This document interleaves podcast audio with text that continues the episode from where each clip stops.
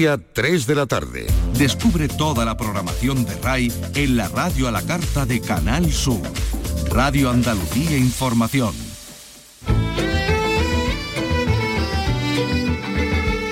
Andalucía es cultura. Con Antonio Catón. Radio Andalucía Información.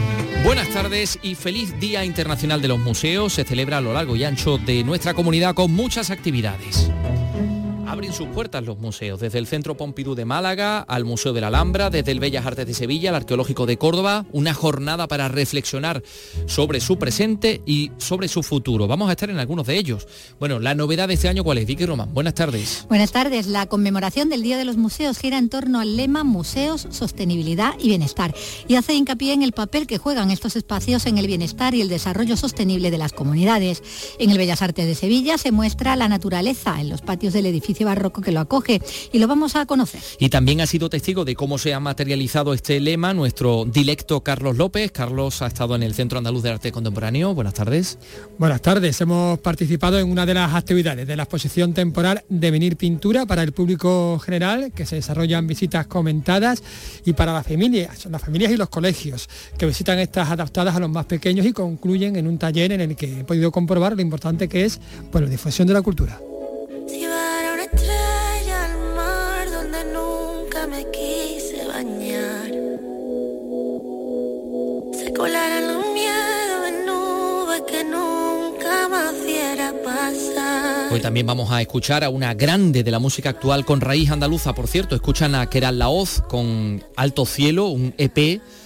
mm, con música que se ve, ¿no? Porque la catalana de Raíces Granadinas presenta un formato inédito, un vídeo álbum con cuatro canciones que son a un tiempo cuatro capítulos de una misma historia.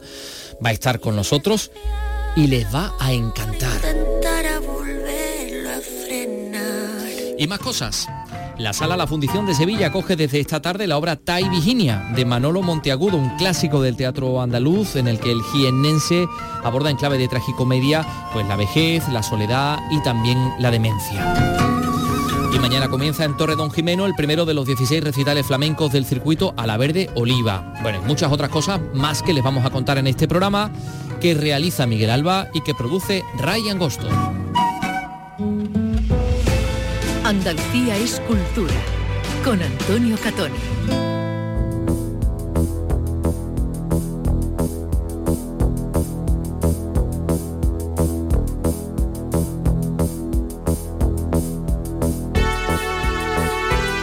Tres y tres minutos, vamos con los museos, con el Día Internacional de los Museos, una jornada evidentemente que se celebra en todo el mundo. Eh, eh, Carlos López ha estado en el Centro Andaluz de Arte Contemporáneo. Eh, no se ha producido ningún daño con, digamos, como producto de tu visita. No, bueno, si, si, llega alguna factura, si llega alguna factura, no hablo, Radio, de la Información. Si llega alguna factura, no hablo tu idioma. Bueno, luego vamos a estar. en esa de los jarrones, ¿Qué jarrones? ¿Qué jarrones? El artista chino. No hablo vuestro idioma. No se ha comido ningún plátano que estuviera pegado en la pared, como ha pasado también recientemente. No, no. Bueno, vamos a comenzar nuestra visita por los museos de Andalucía. Vamos a estar en distintos museos y vamos a conocer en distintas emisoras también cómo se vive. Por supuesto, Málaga, eh, que en los últimos años pues viene también recibiendo el sobrenombre de ciudad de los museos por la cantidad de ellos también tenemos que decir porque algunos de ellos tienen una calidad extraordinaria, ¿no? Eh, hay muchos museos, jornada de puertas abiertas en el Pompidou, por ejemplo, en el Centro Pompidou de Málaga, pero nuestra querida Alicia Pérez ha querido comenzar su, relato del Día de los Museos en Málaga con uno que es muy particular, el museo, de, el museo del, aeropuerto de Málaga, un museo muy especial. Eh, en esa caseta que era el origen del, aeropuerto, prácticamente un pequeño cortijito ahí en, en ese valle del Guadalhorce, donde por cierto, no sé si sabíais que eh, eh, los... Eh, los pasajeros también eran pesados como las maletas. ¿También? Sí, sí. Entonces tú vas al museo y te pesan, porque claro, al principio se pesaban las maletas y se pesaba el pasajero. para ver lo que, que a ver si el avión podía soportar aquello. Exactamente. Alicia Pérez, cuéntanos.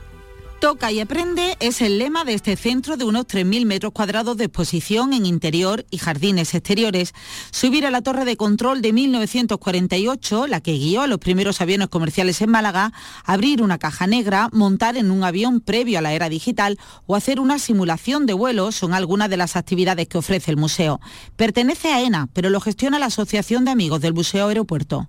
José Parejo es mecánico de vuelo jubilado y socio fundador de esa asociación se encuentran eh, aviones más pequeños, maquetas, montones de maquetas, se encuentran uniformes, eh, simuladores de vuelo. Es muy interesante la visita a los simuladores de mm. vuelo, aparte de un simulador de 737, pero recientemente eh, se han hecho tres simuladores con con realidad virtual, incluso una réplica del, del Soyuz, de la cápsula soviética, donde los chavales mayormente pueden hacer un vuelo al espacio. En toda la provincia se repite la visita guiada bajo el lema Museo, Sostenibilidad y Bienestar. Este año se suman espacios como el enclave de las mezquitas funerarias de Málaga o el sitio arqueológico de Acinipo.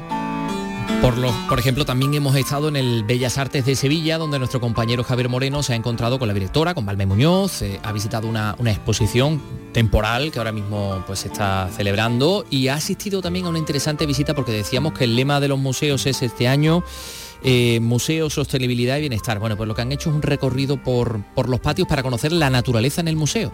Ahí está el resultado de esta visita. Un día especial en los museos andaluces, también en este Museo de Bellas Artes de Sevilla. Y creo yo que además de un día especial, un día cualquiera, porque la gestión del día a día de una pinacoteca como esta y, el trabajo diario que tiene Valme Muñoz, su directora, eh, Valme, que además ayer inaugurasteis, inauguraron una, una exposición muy especial y, han sido unos días frenéticos a los que se suma este Día Internacional de los Museos, ¿no? ¿Qué tal? Buenas tardes. Hola, buenas tardes. Efectivamente, pero bueno, estamos muy contentos. La inauguración de ayer fue un éxito del poder de las mujeres.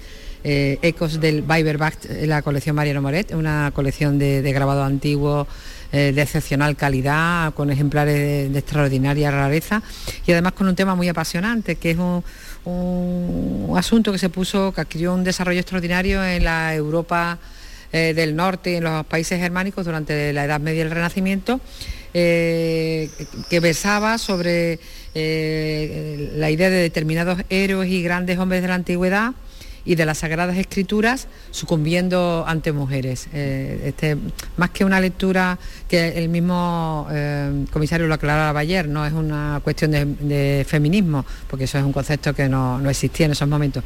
Más bien es esa visión, que en muchos casos es misógina, de, los hombres, de la sociedad, advirtiendo sobre los peligros que tenían eh, que las mujeres ocuparan, o sea, que hubiera esa ese intercambio de roles, eh, los, peligros. Era una cuestión admonitoria, de advertencia. Ojo, ojo con estas mujeres poderosas. Y, es una colección de, grabados, que, de 53 grabados acompañados por cuatro lienzos del museo que invito a todos que vengan a, disfrutarla porque hay que tener en cuenta otra cosa muy singular que, que yo, claro, soy consciente, pero hasta que no te lo recuerdan, estas obras son tan delicadas, son papeles que llevan 500 años eh, imaginaos las vicisitudes que han tenido que sortear para, para, permanecer y que nos lleguen hoy y los podamos disfrutar con esa fragilidad que tiene el papel. Y a pesar de todas las condiciones extraordinarias de conservación eh, y de presentación a, las que están sometidas, nos decía el comisario que por estar aquí expuestas cuatro meses, él va a tener que guardarlas en absoluta oscuridad durante cuatro años. Entonces hay que agradecer mucho la generosidad de estos coleccionistas que ponen a, servicio al disfrute de toda la sociedad sus colecciones. Y esto lo conocemos además eh, en un día muy especial en un museo, eh, Valme, que además tiene una colección permanente, una gestión, hemos visto varios grupos de, niños, es maravilloso cómo se acercan a los cuadros, qué importancia de los museos. Y bueno, se recuerda los 365 días del año, pero hoy de forma especial, ¿no? Sí, porque hoy es el Día Internacional de los Museos. Cada año el Organismo eh, Internacional de los Museos, ICOM, organiza el DIN, Día Internacional de los Museos, desde 1977 y es un día excepcional para la comunidad museística. Eh, el objetivo es concienciar sobre el hecho de la importancia que tienen los museos eh, en, el intercambio cultural, en el enriquecimiento cultural, pero también en la colaboración entre los pueblos, eh, en, conseguir la paz. siempre hay un tema para cada año, en este, en este caso es museos sostenibilidad y bienestar, porque los museos contribuyen de una manera fundamental en el bienestar y el desarrollo sostenible y como instituciones de confianza pues podemos lanzar mensajes. En este caso mm, podríamos contribuir de muchas maneras en la consecución de objetivos climáticos, para el desarrollo sostenible, ¿no? o la acción climática, el fomento de la inclusión, bueno, hasta la lucha contra el aislamiento social y, la salud mental. Ese, tipo de, de, actividades ya las hacemos a través de nuestro programa educativo, que tiene un matiz un acento de inclusión social muy potente, que como sabéis eh, nos ha sido eh, reconocido eh, en diciembre por la comunidad internacional cuando tuvimos el premio AR Explora, el premio europeo, fue precisamente a un proyecto de esos de arte inclusivo. Y entonces en este caso nos hemos querido sumar con una acción climática. Y como sabéis que, que, uno de los grandes alicientes y uno de los puntos fuertes de esta institución es la belleza de su arquitectura y de sus patios, pues hemos ideado una actividad que se va a desarrollar a las 12, que es que Pedro Torrent, eh, técnico de Parques y Jardines del Ayuntamiento de Sevilla, nos va a hacer un recorrido por los patios del museo y nos va a ir ilustrando, es un recorrido botánico, porque ya llevamos varios años de celebración del Día de la Tierra, que lo tuvimos hace poquito también con otra actividad. Incluso hemos hecho eh, actuaciones en la jardinería con motivo de esos días y él nos va a ir haciendo ese recorrido botánico eh, por, el, por el museo eh, del que vamos a disfrutar todos. Pues lo interrumpimos porque comienza en, este momento esa, visita. Gracias, Valme.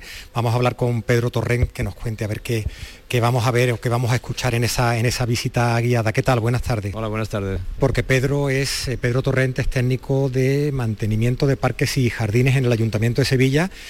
Y, Pedro, yo creo que, que, esa mirada que no es la habitual en un museo donde venimos a ver obras de arte, donde nos vamos a las salas, ver lo que hay en los patios del Museo de Bellas Artes de Sevilla, mm, la, vegetación, los jardines, las fuentes de agua, también tiene es una mirada distinta, porque todo esto tiene un mantenimiento y un tratamiento, ¿no?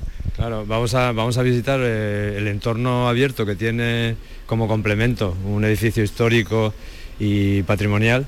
Entonces, claro, es, una, es una parte importante para, para complementar toda la historia o todo lo que puede el visitante llevar a cabo en el desarrollo de, la visita. Entonces tiene que estar todo bastante bien cuidado eh, por parte del, responsable de, en este caso el Museo de Bellas Artes, y luego pues tiene que haber en el diseño previo una, una consonancia con el entorno que, que, bueno pues aquí se consigue y es un poco lo que vamos a ver.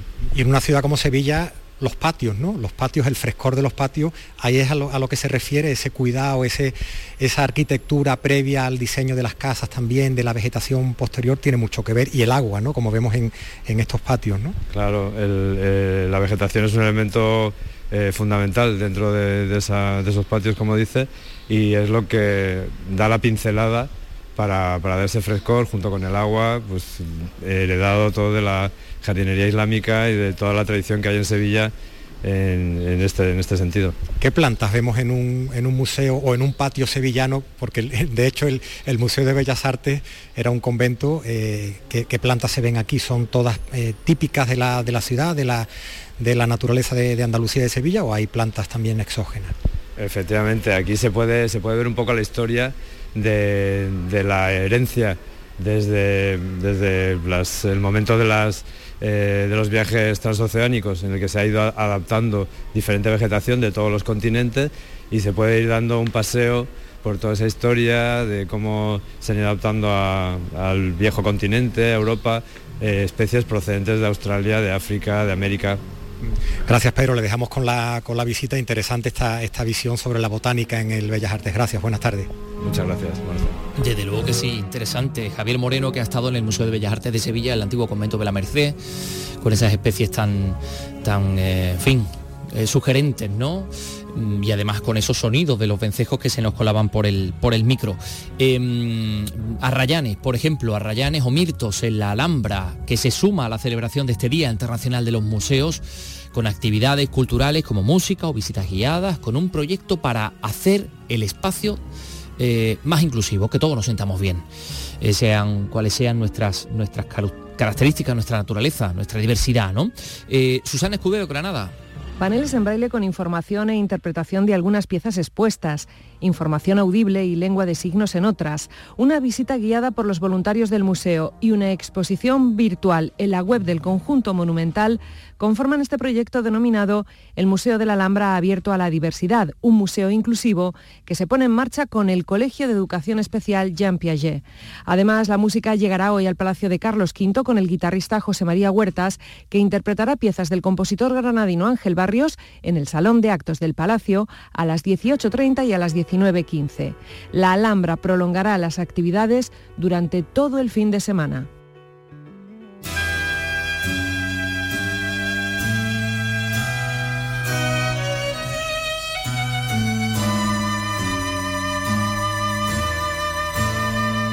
Enseguida vamos a estar también en el Centro Andaluz de Arte Contemporáneo, en el antiguo monasterio de la Cartuja de, Sevilla, para comprobar los desmanes en caso de que los haya habido, que haya podido causar nuestro querido Carlos López. Bueno, esto es broma. Em, pero antes queremos también contarles cómo celebra el Museo Nacional del Prado este Día Internacional de los Museos. Y lo está haciendo eh, transformando su fachada neoclásica en una barroca portada monumental. Es una intervención artística que reinterpreta en clave contemporánea la estética barroca, teatral, exuberante, fusiona arte y naturaleza como hacen las grandes obras maestras de aquel periodo. ¿Y esto por qué? Pues porque eh, en el museo durante este semestre tenemos muestras que giran en torno al barroco. Guido Reni, Herrera el Mozo y el itinerario por la colección permanente dedicado a Calderón de la Barca. Así que el barroco está muy presente. ¿Qué han hecho? Pues una, un proyecto diseñado por una, em, en fin, un, establecimiento mm, eh, realmente creativo de, de, diseño, de interiores, en fin, se llama Casa Josephine Studio y se ha transformado esa emblemática fachada neoclásica de la Puerta de Goya en un decorado barroco que, se, eh, celebra así el Día Internacional de los Museos. Es algo muy, realmente muy florido, con eh, una especie de ramos de, mm, laurel en aspecto dorado, con muchas flores de colores vivos. Realmente es eh, llamativo y es, precioso esto que han hecho en el Prado. Bueno, y vámonos al Centro Andaluz de Arte Contemporáneo. Sí, porque esta vez eh, Carlos López ha recorrido una de las exposiciones que se llama Devenir Pintura junto a un grupo de visitantes y también ha disfrutado muchísimo con, encontrándose, encontrándose con los visitantes de muy diversas edades, eh, jóvenes y pequeños. Este es el resultado de esa visita. Bueno, pues en este día de los museos vamos a hacer una visita guiada de la mano de Felipa Giraldez. ¿Qué tal, Felipa? Hola, buenos días, ¿qué tal? Bueno, cuéntanos algo de, lo que vamos a ver. Bueno, pues hoy nos vamos a centrar en una exposición que se llama Devenir Pintura, que está, que está configurada a partir de obras de la colección donde vamos a hablar eh, de la evolución de la pintura a lo largo de, de la historia del arte más reciente bueno, como te decía, pues son obras de la colección, todas acerca de la pintura, vamos a ver cómo ha ido evolucionando esa pintura y hay eh, un tema fundamental que es el estudio que se desarrolla en la primera parte de la exposición y luego vamos a hablar pues acerca de conceptos como pintura abstracta, pintura figurativa, pintura expandida y así pues ver un recorrido más o menos amplio de lo que ha significado la pintura en esos últimos años. pues venga, vamos a empezar. Hola, ¿cómo os llamáis? Lara. Lara, ¿y tú? ¿Cómo te yo, yo, soy Paula. ¿Por qué venís a esta visita guiada hoy el Día de los Museos? Mm, bueno, pues porque una visita guiada aquí al CAC no se puede desperdiciar nunca. Es una oportunidad muy buena. Porque ya la conocíais, ¿no? El museo. Sí, hemos venido más veces. ¿Y qué esperáis? Bueno, que nos descubran al final lo que a simple vista pues no podamos ver, ¿no? Que nos cuenten algo más.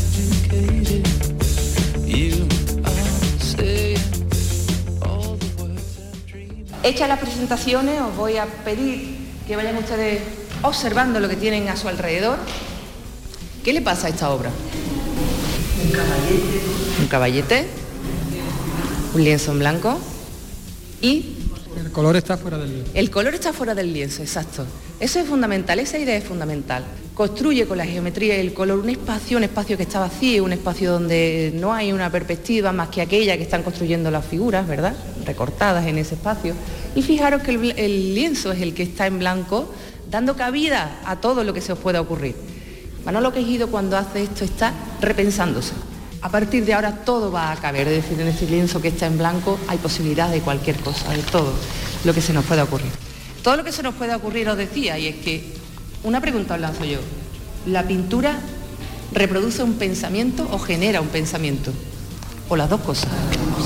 Eso es, las dos cosas. Por eso insisto en que es fundamental que ustedes vayan añadiendo cosas al discurso.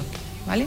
Reproduce un pensamiento, el del artista, pero también genera nuevos pensamientos con nosotros y ese sea quizá lo que eh, esté más vinculado con el lema de hoy, ¿no? de desarrollo, sostenibilidad, etcétera, que es el lema del eh, día de hoy, del Día Internacional de los Museos.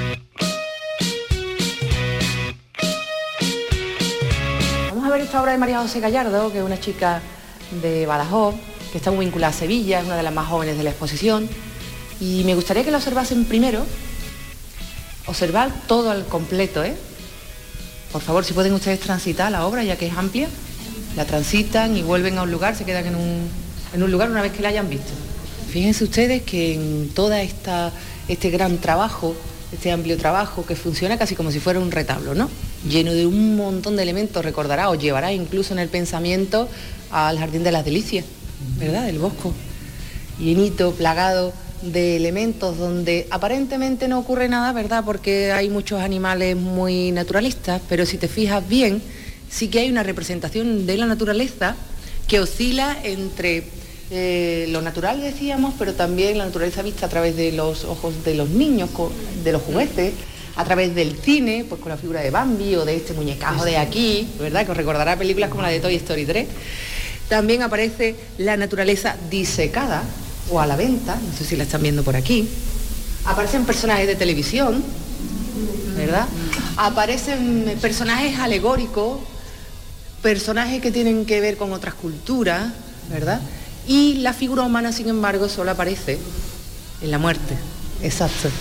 Quizás lo que nos está proponiendo en esta obra sea la pérdida de lo humano y la, eh, el avance de otras especies sobre la nuestra. Pues quizás sea eso, no lo podemos saber. Lo que sí que es cierto es que hay una alegoría aquí que hace referencia al árbol de la vida. Fíjense ustedes en esto, que está en San Isidoro del Campo, ¿verdad? Que es una alegoría de la vida, como decía.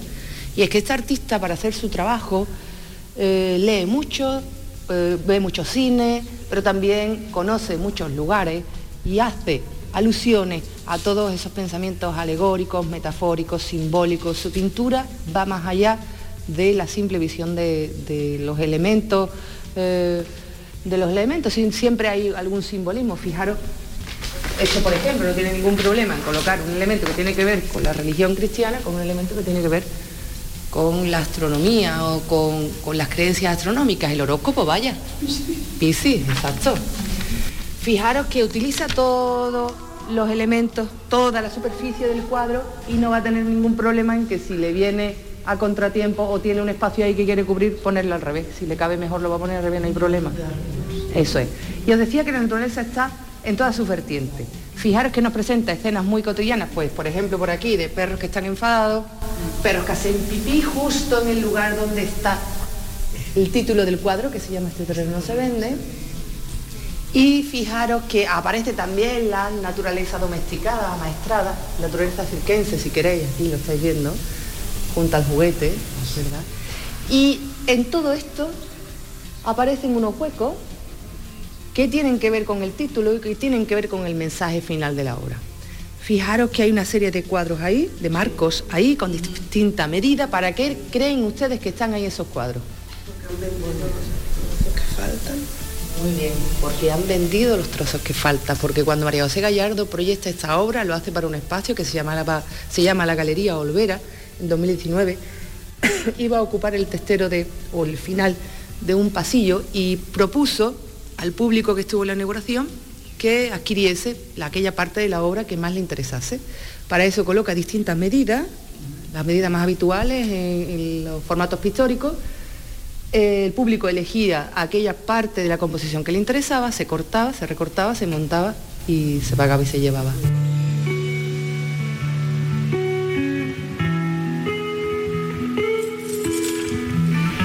¿Te ha llamado mucho la atención este último cuadro?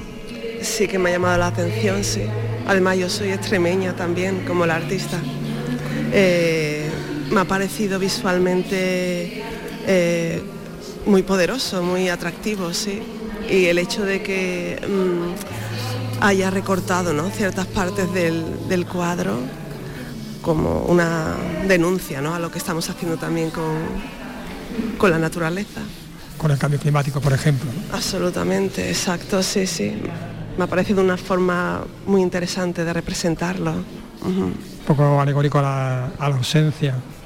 A la ausencia, exacto, lo que ya no está, ¿no? Lo que, aunque está en nuestras manos, ¿no? Digamos, todavía, espero y deseo, sí. Contraposición con ese estilo así como tan infantil, ¿no? Tan de... Sí, es verdad, eso me ha llamado la atención el uso de, de esa estética más de cuentos mm, antiguos para niños. Como del siglo XIX, ¿no? Exacto, sí, sí, sí. Muy interesante, la verdad.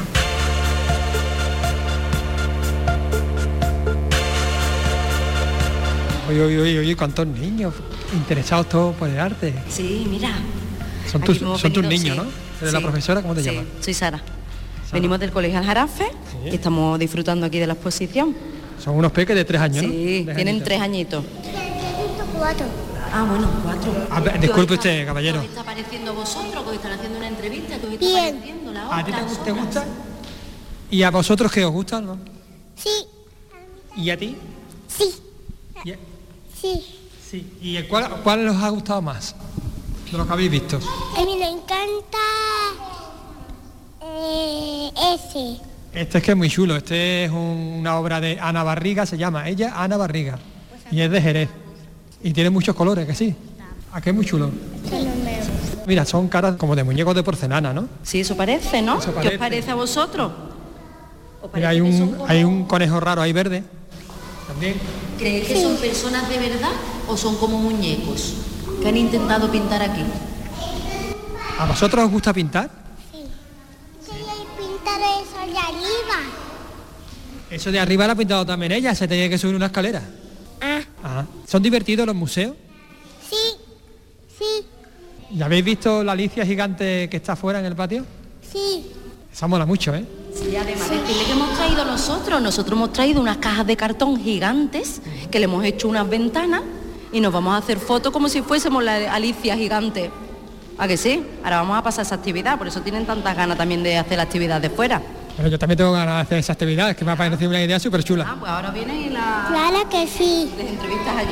¿Cómo valoras estas iniciativas de que se abra el Día de los Museos, los museos al, al público y sobre todo a los más pequeños? Hombre, la verdad que es un placer porque poder venir con ellos así, que te abran las puertas y demás, pues y que disfrutemos de esto y podamos apoyar el trabajo del aula en lo que es el museo. Genial. Espero que se quite un poco el halo este de, que tienen los museos, ¿no? De, de sitios Sí, de serios. seriedad, de, sí, vamos, siempre respetando, por supuesto, ellos vienen con las normas claras del respeto hacia las obras, de, pero eso, quitarle un poco lo, lo que es la seriedad que siempre tenemos hacia, ¿no? Y que ellos lo vean como algo de disfrute. ¿Te imaginas que, que un día, dentro de unos años, ellos fuesen artistas, tuviesen aquí un... Hombre, me lo imagino, porque además, sí, aquí tengo muchos artistas, ¿verdad? ¡Oh, la tirado la camiseta! Vaya, eh, vaya drama. Sí, Bueno. allá vamos a salir que se están poniendo aquí un poquito nerviosos. Venga, vamos a salir, sí, porque es que ya empiezan los dramas de los tres años que son terroríficos. Bueno, muchísimas gracias. Gracias a ti.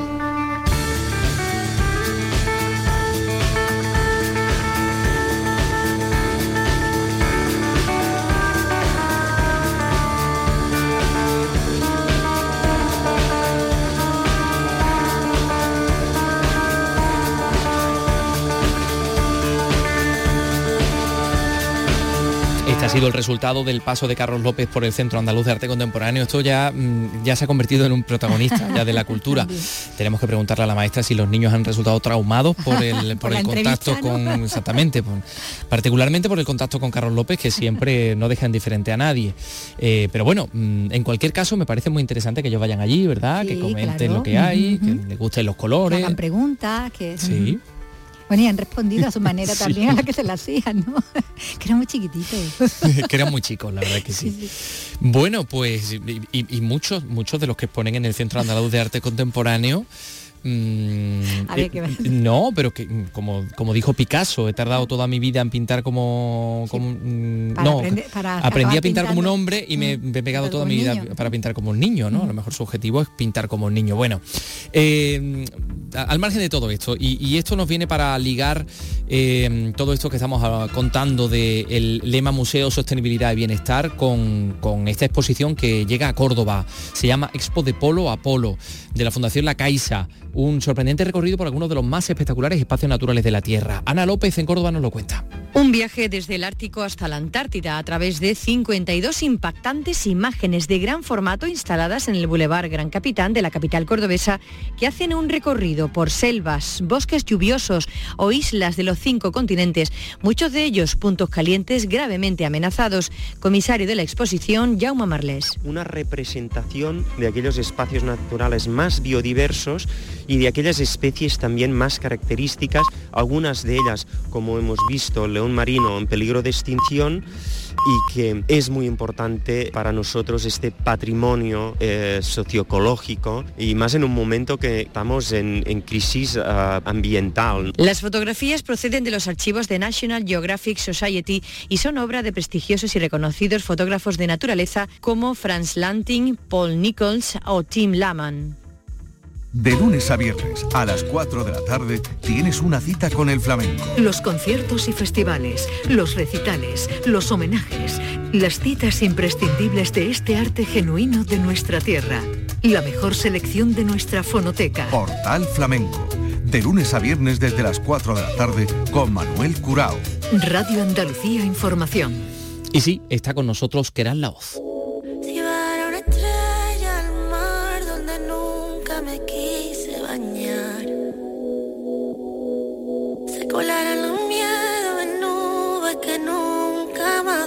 pasar. Si va una estrella al mar donde... Keral Laoz, buenas tardes. ¿Qué tal? ¿Cómo estáis? Pues muy bien. A ver, eh, Keral, acostumbrados como estamos a tu libertad creativa, ahora nos presenta este trabajo que no solo es musical, es un video álbum, un concepto en el que incluyes cuatro canciones que son a su vez cuatro capítulos que a su vez cuentan una historia. ¿Esto cómo nace? Porque creo que, vamos, yo no lo conocía. ¿eh? La verdad que así como ya mucho tiempo yo pensaba hacer como una correlación de vídeos que fuesen continuos una película, ¿no? Entonces, cuando empecé a crear Alto Cielo lo vi clarísimo, era la oportunidad perfecta, porque iban a ser cuatro capítulos y era como el tiempo justo y acotado, todo, todo hecho para que pudiera suceder, ¿no? Así que aproveché la oportunidad y hablé con un equipo de, de una productora de aquí de Barcelona y, y nos decidimos a ello y con el tiempo justo dijimos, venga, vamos con todo. Yo tenía la idea en mi cabeza conforme iba creando las canciones y les traspasé todo el guion que yo veía y luego ya la guionista hizo todo, el director, y todo el equipo interno.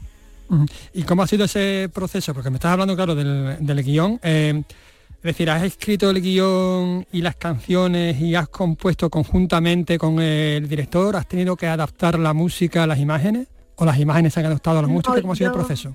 Yo empecé a componer eso de forma libre con mi equipo, ¿no? Con mis músicos. Únicamente hemos contado con mi equipo interno. Otras veces habíamos hecho otras producciones o coproducciones con otros con otros músicos o otros productores, pero esta habíamos preferido hacerlo nosotros, ¿no? Entonces, cuando ya teníamos los temas hechos, el esqueleto, la forma y tal, se lo pasamos al director. Entonces, claro, la guionista tiene que hacer, para hacer esto, tiene que llevarlo súper al tiempo. O sea, la guionista tiene que hacer todo, todo el guion en base a los 3 minutos 43 segundos, ¿sabes? No puede haber ni más ni menos. Entonces nosotros hemos tenido que hacer tres mezclas y tres masters para, para los tres tipos de plataformas. Uno para filming, otro para Spotify y todas las plataformas de audio y otro para YouTube, porque en una semana y media saldrá en YouTube. ¿Cómo ha sido también la relación esta con los actores, con Alua Tega y, y Salim Da Prince? Pues mira, los dos son unos amores, eso para empezar, son una gente increíble, majísimos y, y se lo hicieron suyo muy pronto, o sea, me gustó muchísimo. Eh, yo estaba la directora, la, director, la directora de casting, sí que me iba pasando cositas y yo iba diciendo, o sea, pues según el acting que veía me gustaba más este, el otro, pero claro, para mí tenía que ser algo muy personal, ¿sabes? Tenía que tener mucha garra y mucho poderío. No cualquiera valía para el papel, la verdad, porque es una historia de, de, de power, ¿sabes? De, de amor real, intenso y solo para valientes, no es el típico amor que dices, ay, bueno, no sé, ¿sabes? No era, no era la típica película de vale, nos ha ido mal, lo dejamos. No, aquí hay un- una honestidad muy fuerte por parte de, de la protagonista, que es como yo he escrito SP, ¿no? Entonces tenía que tener como también ese núcleo con las raíces, eh, también la madre y la abuela de la, de la de la que debería ser la protagonista. Es una cosa que tenía que tener una mirada muy potente de, de parte de los actores. Entonces me gustó mucho ese proceso también de poder elegir quién sería. Es eh, una historia en cierta manera de derrota, ¿no? De, De- derrota y de Y de renacimiento, ¿no? totalmente. Sí, yo creo que se que mira, yo lo contaba el otro día porque hicimos una presentación aquí en Barcelona eh, en un cine, ¿no? y, y antes de presentarlo, pues yo charlé y hablé sobre ello, ¿no? Básicamente yo creo que el amor se construye y, y empieza en tu casa. O sea, el núcleo familiar tiene mucho que ver con cómo tú verás el amor en un futuro. Las personas que no han tenido eh, una buena relación, que si tu padre nunca te ha dado una caricia, nunca te ha dicho te quiero hijo, nunca te ha dado un abrazo, o nunca ha brindado contigo algo, seguramente seas un tío súper frío, que con tus hijos serás igual, o tendrás, ¿no? Tendrás como un bloqueo emocional súper fuerte, porque al final eso es lo que nos construye como personas. Pongo un ejemplo así base, ¿no? Entonces, para mí en la, en, en la película tenía que haber gran parte de lo que también contaban mis canciones, ¿no? Que era eh, cómo amamos cuando somos un montón de mujeres y a lo mejor hay una ausencia más paterna. Y, y creo que al final, hago un poco de spoiler, pero en la chica, al final de la peli también se ve con su familia. Entonces creo que por mucho que te derrotes, siempre ganas, porque volver con los tuyos siempre es ganar, ¿sabes? Entonces creo que es una forma muy bonita de decir, aunque se rompa el amor de fuera de casa, vuelvo a redimirme y vuelvo a ir al primero de mis temas, a una madre no se encuentra, a ti te encontré en la calle. Vuelvo a, a la lateral del, del primero de los EPs, ¿no? Vuelves a la, a la Queral de, de 1917 de María la Molinera y de, de ese mm, punto, de ese, de ese origen, ¿no? Granadino, por cierto. Total, por eso creo que, aunque parezca una, una eh, historia de ruptura, al final es una historia de enlaces. Básicamente es una historia de engranajes y de, y de amor propio. Bueno, empiezas con miedo a ti, que es, digamos, la puesta en escena, ¿no? Esa niña, esa familia, efectivamente, ese núcleo familiar del, del que hablas, que empieza con una electrónica que va casi en el punto, en el rollo de la IDM, y terminas bailando. Eh, realmente esto es un tema que produje con, con Fede Castro, Fede Llaman, que es de Granada, que es mi, que es mi productor, mi DJ, ¿no? Y, era una progresión de lo que, como tú dices, ¿no? Eh, Va aumentando progresivamente hasta que explota la canción, ¿no? Y eso es súper bonito porque también, como habla del miedo a enamorarse, es muy lindo como poco a poco, pese al miedo, se va introduciendo en esa relación, ¿no? Y es una forma auditiva, muy descriptiva, de poder explicar y de poder eh, introducir al oyente, ¿no? De, de, mira, poco a poco nos vamos de- eh, quitando ese nudo y nos vamos metiendo en lo que viene siendo esa relación hasta que ya me posee el amor y acabo bailando, ¿no? Acabo brindando por ello. Mm. Y de brindar, de poseerte el amor, pues entras en tan rico que puede ser quizás tu tema más explícito, de, al menos de lo que yo conozco, ¿no? También hay algún otro anterior, pero yo creo que ta- como tan rico no hay ninguno, ¿no? Ninguno, ninguno. Es el tema el que más me he expuesto y más me he atrevido a hacer algo explícito. Tú bien lo sabes, o sea, yo no, Sí. yo nunca he hecho temas que dijesen lo que yo pensaba. Siempre envuelvo en formas poéticas y me gusta mucho utilizar retóricas y no sé, ¿sabes? No, no creía que me vería así y me gusta mucho porque me estoy redescubriendo, ¿sabes? Y estoy en una parte mm, eh, de creación que me, que me está gustando mucho. Me está gustando mucho verme de esa, de esa manera también, que creo que es bonito desnudarse y, y ser un poco explícito para poder hacer que la gente lo sienta muy suyo. Es el tema de- en el que habla, digamos, de, de la pura carnalidad, pero también eh, subyace, o al menos es la lectura que hago yo, otro hambre, ¿no? El hambre de calor humano. Total, sí, sí, es, es pura sensualidad ese tema, está dentro de- del deseo hacia otra persona, ¿no? Que es una cosa que todo ser humano eso le pasa hasta los curas, ¿sabes lo que te Mm. digo? y tanto. O sea, eh, da, da igual que cuando te repriman, el amor está ahí y el deseo existe. No, a eso, a eso nadie puede negarse. Y me gustaba también poder tocar esa parte y decir, vamos a, vamos a hacerlo eh, palpable, ¿no? Vamos, vamos a hablar de ellos sin miedo. Y de aquí ya pasas al- a la siguiente fase del amor, del, del desamor, como decía el, el poema de, de Benedetti, No me salves, quizás la piedra angular ¿no? de, de estos cuatro temas, ¿no? Total, sí. Eh, no me salves, como tú bien has dicho, está inspirado, el estribillo está inspirado en un poema de Mario Benedetti que se llama No te salves.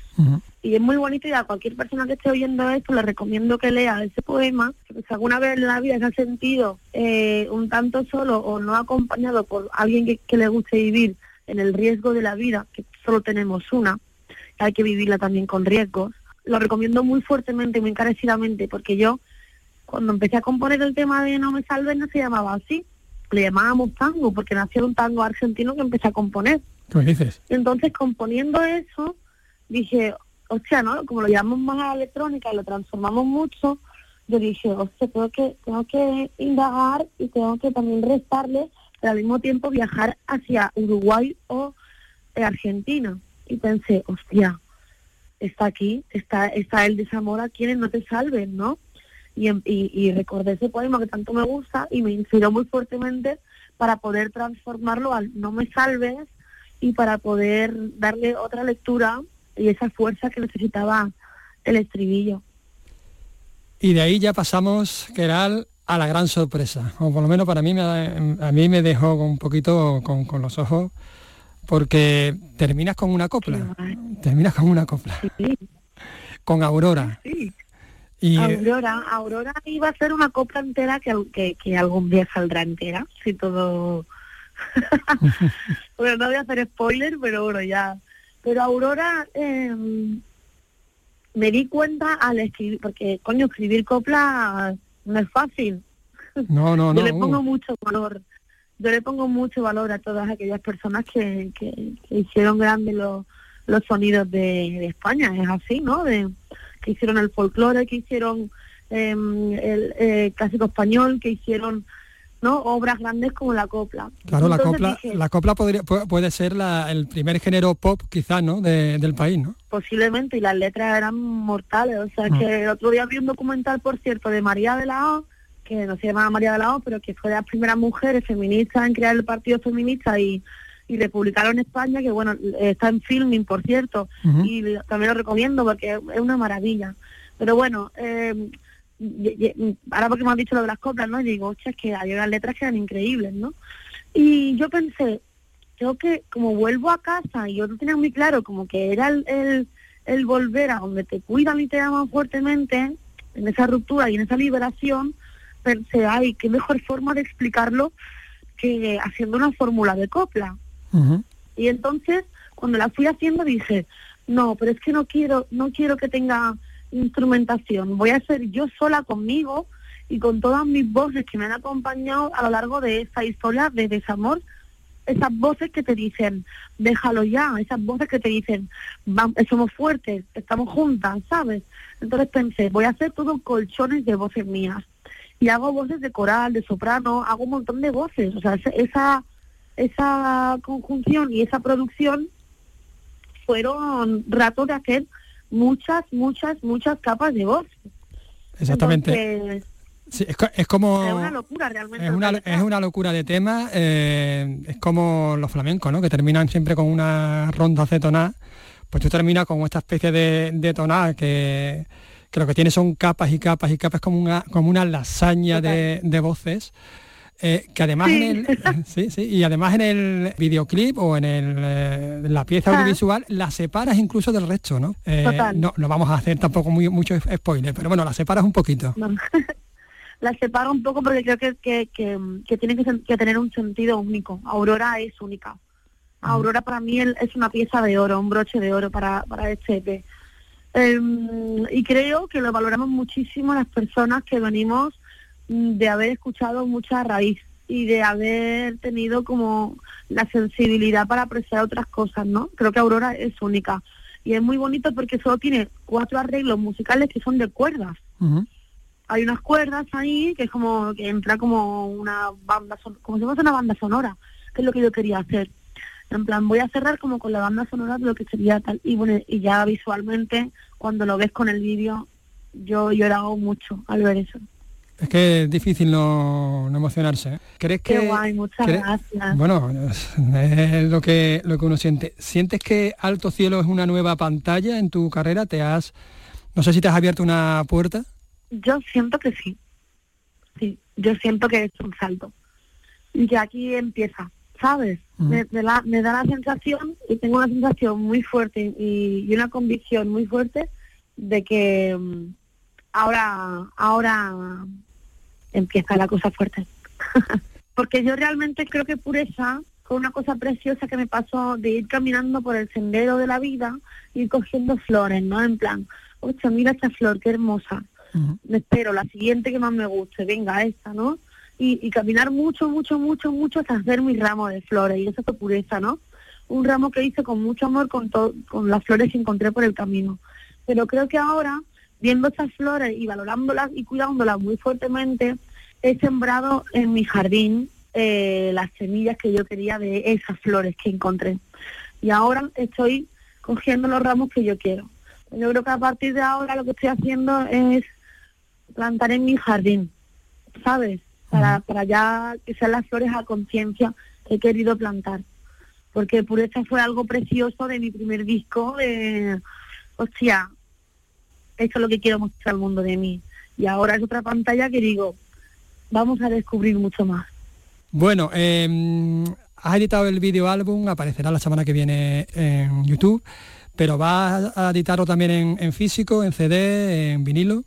Sí, vamos a hacer CDs y vinilos, que tú sabes, a mí me encantan los vinilos, yo soy una romántica mm, de, de estas piezas de colección y, y me parece muy bonito el hecho de poder ponerlo en tu casa porque lo escuches entero y, y es un momento muy bonito para, para poder disfrutarlo. Creo que la música es para escucharla bien. Em, luego tú te la pones como tú quieras, ¿no? Pero me refiero que yo soy esas personas que sigue creyendo en la obra completa.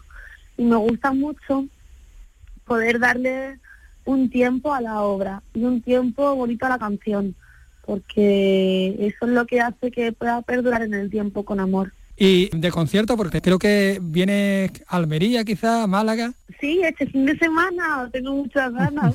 Yo siempre quería bajar al sur, me pone una sonrisa de oreja a oreja. y me siento feliz siempre porque pienso, ay, es una sensación de amor muy difícil de describir, ¿sabes? Entonces cantamos en el Murmura Festival, que es la Alpujarra almeriense, y al día siguiente, el domingo, cantamos en la Cochera Cabaret de Málaga. Qué maravilla, pues a ver si vienes otra vez a, a Sevilla, bueno, que vengas a toda la provincia, evidentemente, pero bueno, yo como vivo aquí, pues claro, pues tiro para lo mío, ¿no? Claro. pues yo siempre muchas ganas de bajar, tú sabes. Aparte, yo tengo ahí un núcleo muy fuerte en Sevilla de amigos y amigas a los que quiero muchísimo y me gustaría poder verlos. Y, y tiene familia, que lo dijiste en el último concierto, y tiene familia ¿eh? aquí en Sevilla. Sí. sí, sí, sí, sí, me, me gusta mucho. Sevilla es muy mágica. Bueno, pues como tú y como tu arte, Keral, muchísimas gracias por atendernos y ya sabes que Gracias Canal Sur. Radio y Andalucía Escultura siempre será tu casa. Muchísimas gracias, de verdad, gracias de todo corazón.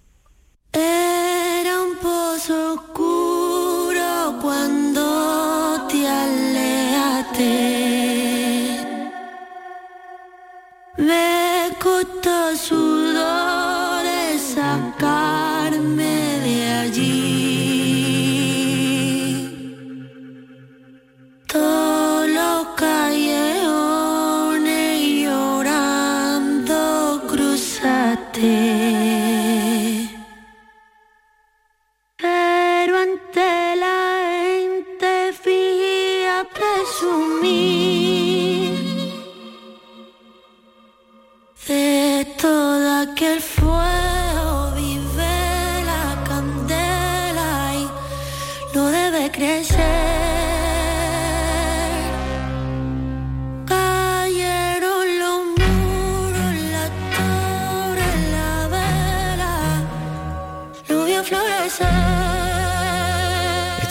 de que era la voz, esa Aurora.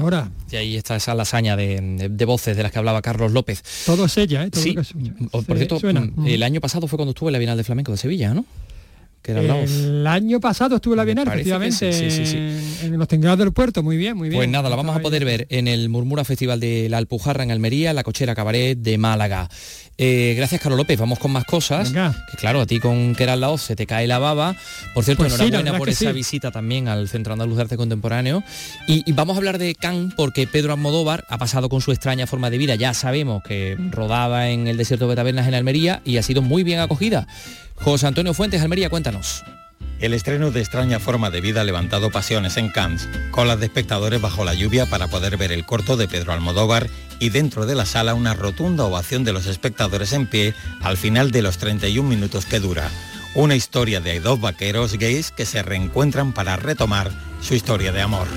Years ago, you asked me what two men could do living together on a ranch. I'll answer you now. La crítica ha destacado la fuerza de una historia que recupera lo mejor del cine. Así lo ha reconocido también el propio director en sus primeras entrevistas. Las películas clásicas, el deseo estaba en los, en, los ojos de los actores, en el modo en que miraban a, a la otra persona. Eh, y eso es una buena lección. Extraña forma de vida colocado a Almería y el desierto de Tabernas en todas las referencias a esta nueva obra de Almodóvar que se inspiró en la música del eterno Caetano Veloso para el título. Qué extraña forma de vida.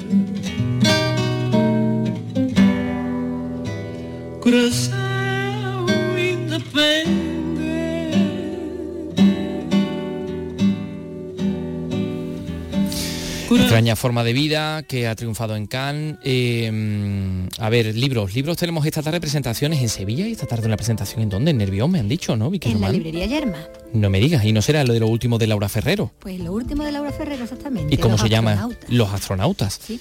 ¿Y quién presenta a Laura Ferrero? Y la presento yo. Ah, bueno. mira. Bueno, pues ya podemos anunciar que mañana vamos a escuchar Hablar, a Laura, Laura. Porque eh, bueno pues le ha ofrecido una entrevista a Vicky Román y la vamos a poder escuchar aquí en, en este programa. Pero es que esta, mi- esta misma tarde, eso, ¿a qué hora es en la librería A las 7 en la librería Yerma. Yerma, en el barrio de Nervión de Sevilla? Decía yo que esta misma tarde la Diputación de Cádiz, la obra El concierto de Santa Cecilia, Cádiz 1922-2022, de Javier Osuna, Manuel Sánchez y Ramón Soler. Salud Botaro, cuéntanos. El libro recoge el proceso de gestación y desarrollo de un reto cultural, la recreación del concierto que Manuel de Falla promovió hace un siglo en Cádiz, a semejanza del concurso de Can de Hondo que en Granada auspiciaban intelectuales como García Lorca o Ignacio Zuloaga, y que en el caso de Cádiz se cometió una gran injusticia histórica. Lo cuenta Javier Osuna. Pero desde el punto de vista artístico sí fue un error el prescindir de los profesionales, habida cuenta que los mejores, y si no la mejor etapa, casi la segunda mejor e- etapa de, una enorme constelación de cantadores, tocadores y bailadores, prescindieron de ellos por el mero hecho de ser profesional. Aquel concierto de 1922 que reunió varias sagas de flamencos, como la del Mellizo, se recreó el año pasado en el Teatro Falla con interpretaciones de David Palomaro, Jesús Méndez Alcante y la participación de varios actores. Ahora llega en forma de libro. Eso es la Diputación de Cádiz y mañana mismo comienza en Torredón Jimeno en Jaén el primero de los 16 recitales flamencos del circuito a la Verde Oliva. Alfonso Miranda. La Peña Flamenca La Besana va a ser el lugar escogido este año para arrancar la 31 edición del circuito de flamenco por toda la provincia de Jaén y que lleva por título a la Verde Oliva. Filo de los Patios y Antonio Carrión a la guitarra serán los que se suban mañana al escenario para este primer concierto de flamenco. El director del Instituto Andaluz de Flamenco, Cristóbal Ortega, ha aprovechado esta presentación para subrayar la gran valía de los jóvenes artistas también de Jaén. En la provincia de Jaén hay festivales muy importantes, como puede ser el Festival de Pegalajar. Hay cantadores jóvenes que están convirtiéndose también en referentes dentro del cante eh, jiennense en el mundo, como Ángeles Toledano y otros artistas más, y que por lo tanto yo creo que Jaén es un referente. Para la Federación de Peñas de Jaén, este circuito está permitiendo no solo un espacio para la difusión del talento genense, sino también para dar la funcionalidad a las peñas, como ha indicado su presidente Francisco Viedma. Sirve para traer artistas de otras provincias, porque nosotros lo hacemos como un feedback. Nuestros artistas salen a otras provincias y aquí vienen, y todos los que verán ustedes ahora ahí en la misma programación son artistas jóvenes, pero de primera línea, lámparas mineras casi todos. A la Verde Oliva le quedan por delante 16 noches de flamenco en otras tantas peñas flamencas de la provincia de Jaén, hasta que el día 14 de julio se clausure esta 31 edición.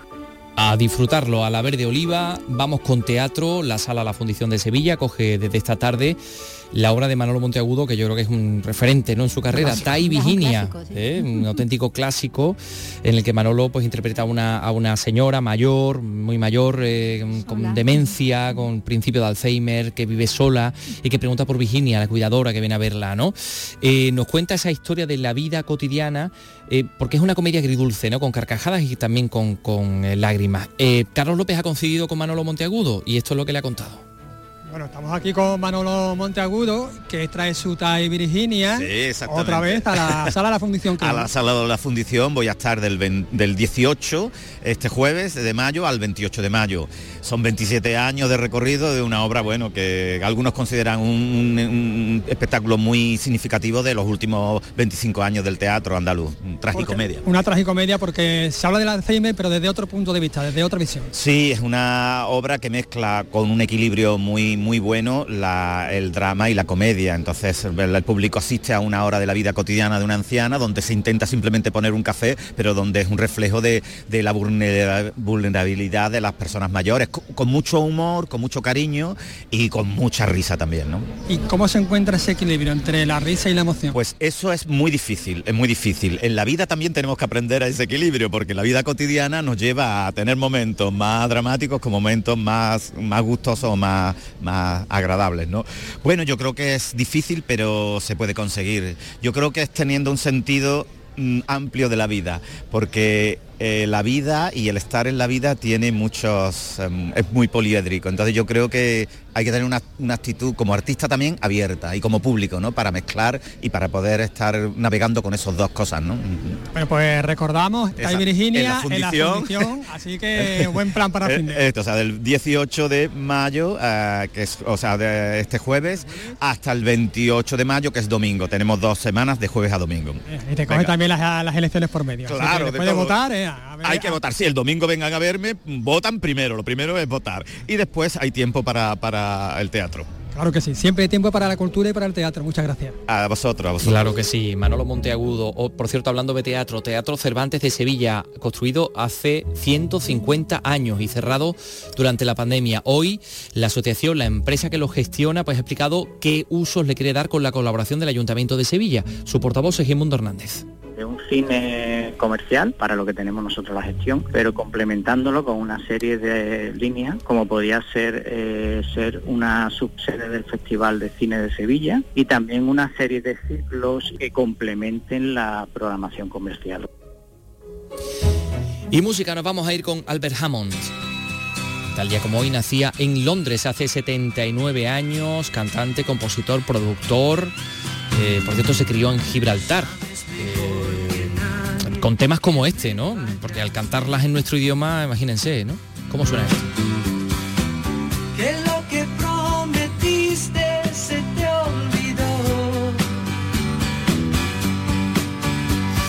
Escrito singles para artistas como Celine Dion, como Aretha Franklin, como The Carpenters, un montón. Bueno, pues eh, como cantante solista, su mayor éxito fue este con el que le vamos a felicitar. Nunca llueve en el sur de California. westbound 747 Didn't think before deciding Mañana regresamos a las 3 de la tarde en Andalucía Escultura, Vicky Román, hasta mañana, adiós Carlos López, un saludo a Antonio Catoni, adiós.